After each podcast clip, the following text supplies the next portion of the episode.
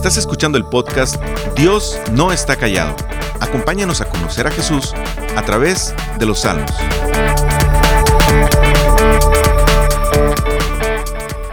¿Cómo imaginas una vida plena? ¿Un trabajo estable? ¿Una salud estable? ¿Una familia estable? Cada uno de nosotros tiene ciertas expectativas sobre cómo debería ser una vida buena. Algunos quizás podrían tener expectativas bastante nobles, otros pudieran ser más ambiciosos en lo que persiguen. Pero ¿qué sucede cuando tu realidad de vida no es la que esperabas? Pero ves a tu alrededor y parece que otras personas tienen aquello que tú anhelabas. Sin importar cuáles son tus metas en la vida, este salmo expone uno de los problemas básicos de nuestro corazón, y es la envidia. Pero la envidia va mucho más allá de hacerle una mala cara al que tiene algo que tú quieres. Es algo que se genera en el corazón y es evidencia de un problema mucho mayor. David en este salmo le recuerda a su audiencia cómo vencer la envidia dirigiendo la mirada al lugar correcto. Y lo primero que veremos, y lo que David enfatiza, es dónde está la confianza del malvado. Y desde el primer verso, el salmista marca la línea principal. Dice lo que realmente el pueblo de Dios tiene que tener en mente. Versículo 1 del Salmo 37 dice, No te irrites a causa de los impíos, ni envidies a los que cometen injusticias. Primero, al ver los personajes acá. Y como lo he dicho en varias ocasiones, cuando en la Biblia nos habla acerca de los impíos, podríamos pensar en cualquier otro fuera del pueblo de Dios. Sin embargo, a la luz de toda la Biblia, un impío es cualquier persona que no confía en Dios.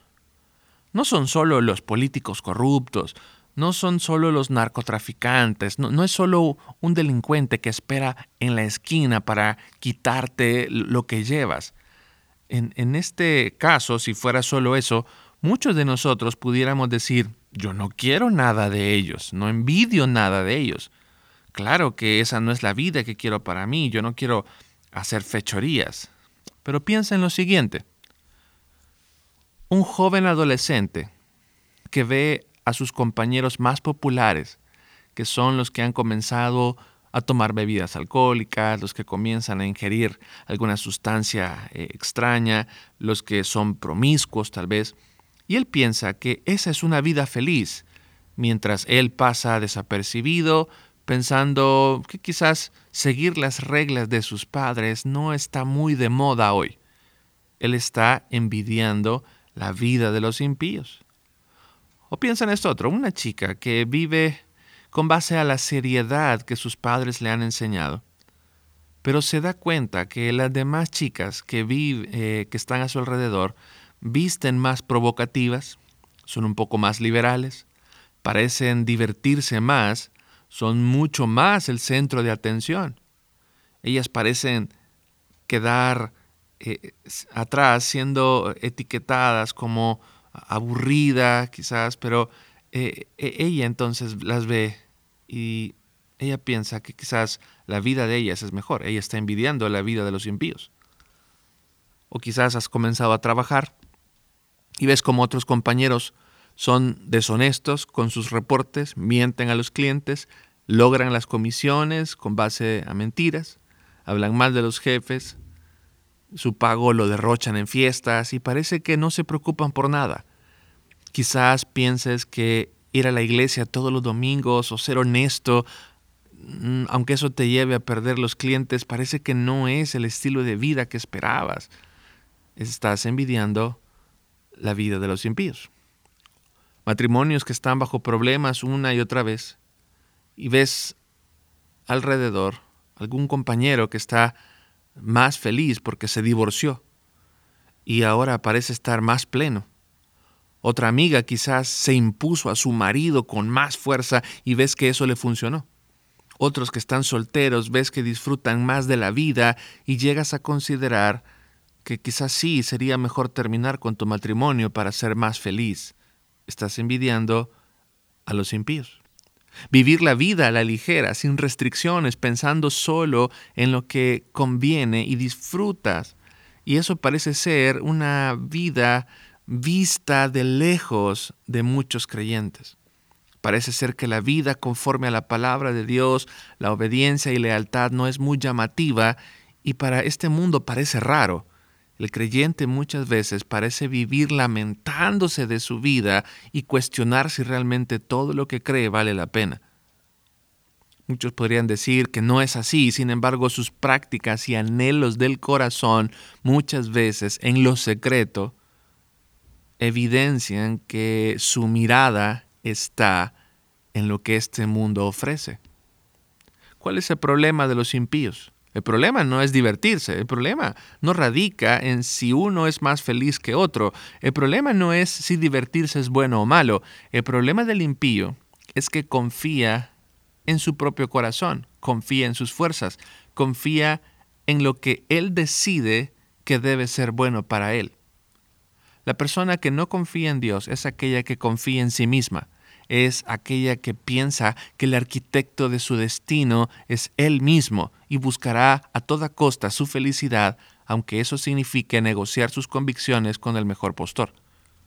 Una vida donde el dinero lo es todo, donde el hombre prueba su hombría a base de cuántas mujeres puede conquistar, una mujer que se empodera denigrando su cuerpo, eh, faltando faltándose a ella sola el respeto, o querer imponerse a la fuerza a, su esposo, o adolescentes rebeldes y promiscuos, envueltos en vicios y queriendo vivir la vida, parece ser felicidad y libertad. Sin embargo, el salmista le recuerda al pueblo de Dios, el versículo 2, esto, porque pronto se marchitan, como la hierba, pronto se secan, como el verdor del pasto. El que no confía en Dios parece que ha logrado todo, parece que su plan funcionó, y, es muy exitoso. Sin embargo, tarde o temprano, todo lo que consiguió, en lo que puso su esperanza, pasará. El malvado pone su confianza en algo que tiene fecha de caducidad. El salmista recuerda una y otra vez el fin de los malvados. Si lees el verso 2, el verso 9, el verso 3, el 15, el 17, el 20, el 22, el 28, el 34, el 36, el versículo 38, casi el 30% del salmo se encarga el, autor de recordar esa realidad. El fin de los malvados está cerca, es inevitable. Y, y, entendemos entonces que hay una tentación real para todos. Querer vivir no confiando en Dios es una tentación muy real para cada uno de nosotros, porque somos pecadores. Eso es lo que el pecado hace en el corazón de las personas no confiar en Dios y confiar en ti. Constantemente, en cada situación de nuestras vidas estaremos tentados a buscar nuestro propio beneficio sin tomar en cuenta lo que realmente Dios tiene para nosotros. Y una de las luchas esto, de, esto es que nos podemos enojar por no hacer nuestra propia voluntad. la indicación es, por lo tanto, no te enojes, no te irrites, porque tu vida no es como la de los malvados. Este enojo es más común de lo que esperamos y por esa razón comencé este estudio preguntándote qué hay en tu corazón o cómo enfrentas la vida cuando no es como la has pensado. Cuando tus metas parecen desvanecerse, cuando tus anhelos del corazón parecen alejarse y quizás lo que ves más seguido son pruebas o desilusiones. ¿Cómo reacciona tu corazón? ¿Hay enojo en tu corazón por esto? ¿Porque ves hacia atrás y no te gusta mucho la vida que has vivido? Pero el salmista también habla de la esperanza que hay en el justo. Y podemos preguntarnos, ¿cómo podemos hacerle frente a la envidia natural de nuestro corazón? El salmista entonces pone los ojos en la confianza en el Señor.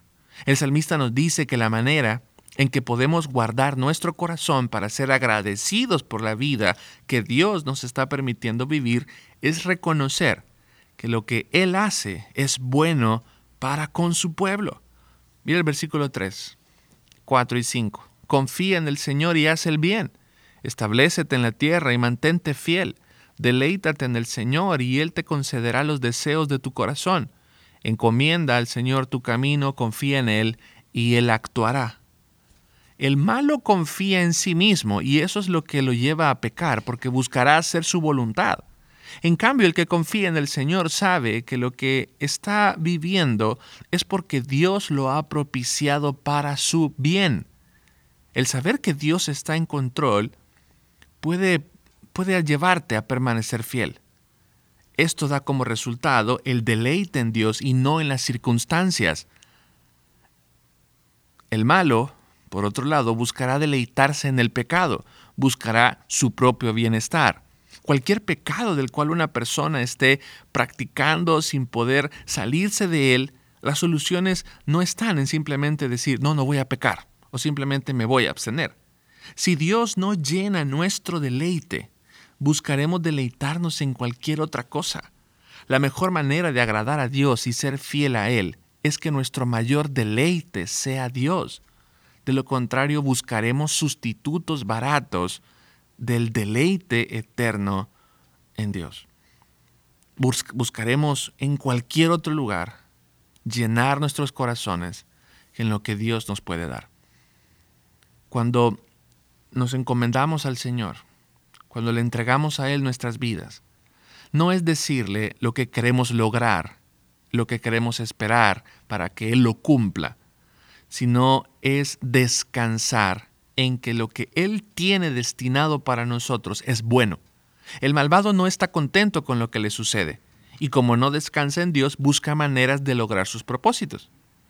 Y aquí es donde preguntamos, ¿tu mirada está puesta en el Señor? Y cuando es así, confías en sus promesas, sabes que Él está ahí para cuidarte y sostenerte. Cuando esto realmente es una realidad para tu vida, no lo cambias, sino que te puedes someter gustosamente a su voluntad. ¿Cómo podemos hacerle frente a la envidia natural de nuestro corazón? Guarda silencio ante el Señor. Ahí nos apunta el salmista. Y esta parte creo que es muy difícil en nuestras fuerzas. Pero para poder llegar a esta sección de estar quietos ante el Señor, necesitamos primero haber puesto nuestra confianza en Él y deleitarnos en Él, porque solamente en ese momento podremos calmarnos y estar quietos sabiendo que Él dirige nuestras vidas. En este sentido, no es bueno pensar y vivir a Dios orando y con el mazo dando. Tampoco se trata de quedarte inerte en una silla. Creo que Agustín de Hipona lo plasmó muy bien en una frase muy famosa que dice, nuestros corazones estarán agitados mientras no encuentren descanso en ti. El corazón del malo no descansa, al contrario, se enoja contra Dios, le reclama, piensa que lo que puede hacer, eh, lo que él puede hacer es mejor que lo que Dios le pone en su camino. Estaremos tentados a reclamarle a Dios, a pensar que lo podemos hacer mejor, a que Él no sabe cómo llevar nuestras vidas, pero cuando esto pase por nuestra mente es cuando puedes venir a Él y pedirle que aumente tu fe, que te guarde de dudar de su poder. ¿Cómo podemos hacerle frente a la envidia natural de nuestro corazón? Recuerda la herencia del Señor. En seis ocasiones, en el versículo 9, en el 11, el 18, el 22, el 29, en el 34, el salmista dirige la mirada de su audiencia a recordarles que son herederos de la tierra que Dios ha preparado para ellos. Algo que es importante hacer notar en este sentido es que David le está escribiendo a personas que ya heredaron la tierra prometida. El pueblo de Israel ya está donde Dios quería que estuvieran. Sin embargo, aquí dice que heredarán la tierra, hablando de un futuro. David tiene los ojos puestos en la tierra futura, en la herencia que le espera a los hijos de Dios, que no es en este mundo. No se refiere a la tierra física, sino a la patria celestial. Hebreos capítulo 11 nos recuerda que eh, en este famoso Salón de la Fama de la Fe, donde aparecen los nombres de hombres y mujeres que buscaron una patria celestial, que eh, se enfocaron en, no en el presente, sino en el futuro glorioso. Por ejemplo, cuando estudiamos Primera de Pedro, eh, el capítulo 1, Pedro nos recuerda que esta herencia está reservada para nosotros en los cielos David entonces nos recuerda que no pongamos la mirada en lo que este mundo puede darnos, porque no se puede comparar con la herencia que Dios tiene para nosotros. Mira cómo lo dice Pedro. 1 de Pedro 1, 3 y 4. Alabado sea Dios, Padre de nuestro Señor Jesucristo, por su gran misericordia, nos ha hecho nacer de nuevo mediante la resurrección de Jesucristo, para que tengamos una esperanza viva y recibamos una herencia indestructible, incontaminada e inmarchitable. Tal herencia está reservada en el cielo para ustedes. El salmista contrasta esta herencia con los malvados. Ellos pasarán, serán destruidos, no quedará rastro de ellos. En cambio, la herencia de Dios nunca será destruida, no se desvanece. Veámoslo de manera más práctica. Usted se enoja por alguna situación en particular y su deseo es hacerlo notar. Usted explota y ofende, maldice, hiere con sus palabras. Eso no es solo un arranque de ira. No es un tú me provocaste. No es un si sabes cómo soy, ¿para qué me invitan? Eso es que usted pensó que lo mejor que podría hacer eh, es eso. Y eso sería beneficioso para usted. Explotar, gritar, eso sería lo mejor para usted. En eso usted se deleitaría usted se gozaría, encontraría esperanza en mostrar su enojo. El ídolo de su corazón, de su paz, e-, es su paz y calma. Como lo más importante, como, esto, como lo más importante fue violentado, esa paz y esa calma que tú querías, alguien se interpuso en eso, entonces buscaste el gozo a través del pecado de la ira. Esa ira solo traerá dolor y destrucción, tanto para usted como para los que lo rodean. Sin embargo, esa meta de deleite se desvanece, pasará. No te dará plenitud para toda la vida. Te enojaste y gritaste, pero ese sentimiento no es perpetuo. El placer no quedará ahí por siempre.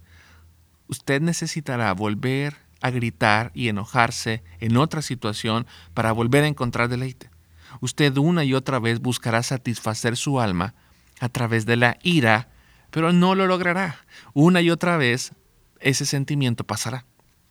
Sin embargo, cuando nuestros corazones están satisfechos en Dios, cuando nuestro deleite es Dios, cuando la verdadera herencia para nosotros es lo que Dios ha hecho en nosotros para conocerle, entonces usted no buscará satisfacer su placer con la ira, usted lo hará con el perdón de Cristo sobre su vida y eso no se desgasta.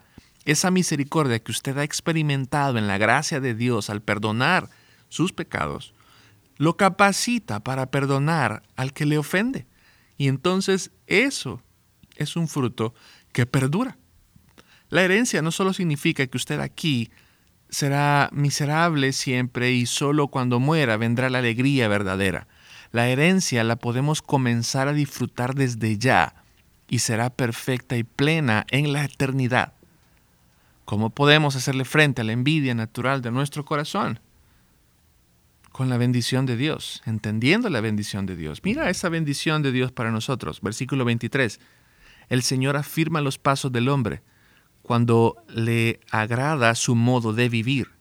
Podrá tropezar, pero no caerá, porque el Señor lo sostiene de la mano. He sido joven y ahora soy viejo pero nunca he sido, nunca he visto justos en la miseria, ni que sus hijos mendiguen pan. Prestan siempre con generosidad. Sus hijos son una bendición. Dios ha prometido bendecirnos y confiamos entonces en que su bendición estará ahí todo el tiempo. La tentación es pensar que Dios no nos ayudará, que Dios esta vez nos dejará caer, que Dios no podrá con cierta situación en mi vida y entonces quedaré a la deriva y es ahí donde el ser humano corre a sus fuerzas, corre a su intelecto y quiere ser Dios, quiere ser el que dirige y gobierna su propia vida. Pero el salmista quiere que recordemos que en las manos de Dios siempre tendremos lo que necesitemos. Nuestra familia tendrá lo que necesita. Él vela por ti, él vela por mí, vela por tu familia, por la mía. Mucho mejor de lo que podríamos planear y hacer nosotros. ¿Cómo podemos hacerle frente a la envidia natural de nuestro corazón? Recordando la protección de Dios, Verso 28, porque el Señor ama la justicia y no abandona a quienes le son fieles. El Señor los protegerá para siempre, pero acabará con la descendencia de los malvados. El ser humano busca protegerse de manera instintiva. Sin embargo, el pecado agrava la situación porque busca esa protección haciendo alianzas con falsos protectores. Cuando Israel estaba rodeado por sus enemigos, muchas veces se sintió tentado a refugiarse en otros reyes. Quiso pedir ayuda de Siria o de Babilonia o inclusive de Egipto, pero siempre que buscaron protección de otro lugar, el resultado fue devastador. ¿Con quién estás haciendo alianzas para estar seguro? ¿Con tu dinero? ¿Con tu trabajo? con otras personas pensando que con ellos estarás más seguro que con Dios? El salmista nos recuerda una vez más que los malvados serán destruidos y todo lo que todos los que confíen también perecerán en ellos, junto con ellos. Sin embargo, Dios siempre cuidará de su pueblo. Cuando Jesús atravesó el valle del dolor y de la muerte, se aferró a estas palabras y clamó, En tus manos encomiendo mi espíritu. Jesús no confió en nadie más para ser cuidado y protegido, y nos invita a que confiemos en su protección. La mejor protección que podemos tener es la de nuestra fe, que, que pasaremos eh, como justos en el juicio de Dios y seremos librados de la ira de Dios por la eternidad. Esa es la mejor protección que podemos tener. ¿Cómo podemos hacerle frente a la envidia natural de nuestro corazón? Teniendo en mente la historia de la redención. Versículo 35. Mira lo que pasa con el déspota. El versículo 37, mira y cómo él, él observa lo que le está sucediendo a los íntegros de corazón. Podemos ver estos contrastes. Cuando nos remitimos a los hechos, vemos cómo Dios nunca le ha fallado a su pueblo. Inclusive José le dijo a sus hermanos que el hecho que fue, de que fue vendido como esclavo, que lo inculparon injustamente, que fue olvidado en la cárcel, Dios nunca lo dejó. Y tenía algo mucho mayor que trajo protección a su pueblo. Y como dice el salmista, y si enumeramos todo lo que el Señor ha hecho por nosotros, veremos que todo apunta a su fidelidad. Verso 39 y 40 dice, la salvación de los justos viene del Señor. Él es su fortaleza en tiempos de angustia. El Señor los ayuda y los libra, los libra de los malvados y los salva, porque en Él ponen su esperanza. ¿Qué sucede cuando tu vida no es la que planeaste para ti? ¿Qué pasa en tu corazón cuando consideras que la vida que estás viviendo no es plena? ¿Intentas manipular las circunstancias? ¿Tratas de controlar a las demás personas al grado de actuar violentamente contra ellas? ¿Ves en otras personas más felicidad y te sientes mal porque no tienes lo que otros tienen? Jesús nos recuerda en las bienaventuranzas algo que conecta con este salmo.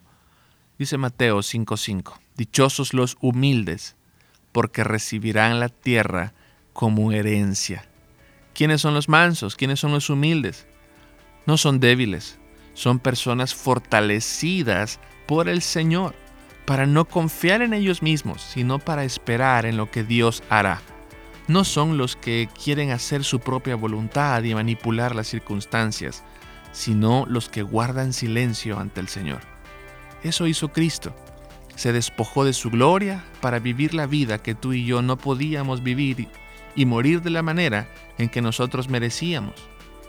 Pero esa muerte nos capacita y nos recuerda que su gracia nos ayuda día a día para no poner nuestra mira en otras personas y ver cómo hay felicidad en otro lado, sino que nos ayuda a recordar que desde ya podemos tener gozo y que nos espera una vida eterna en su presencia. Gracias por escucharnos. Para más información sobre este ministerio, puedes entrar a www.noestacallado.com. También puedes encontrarnos en Facebook, Instagram y YouTube.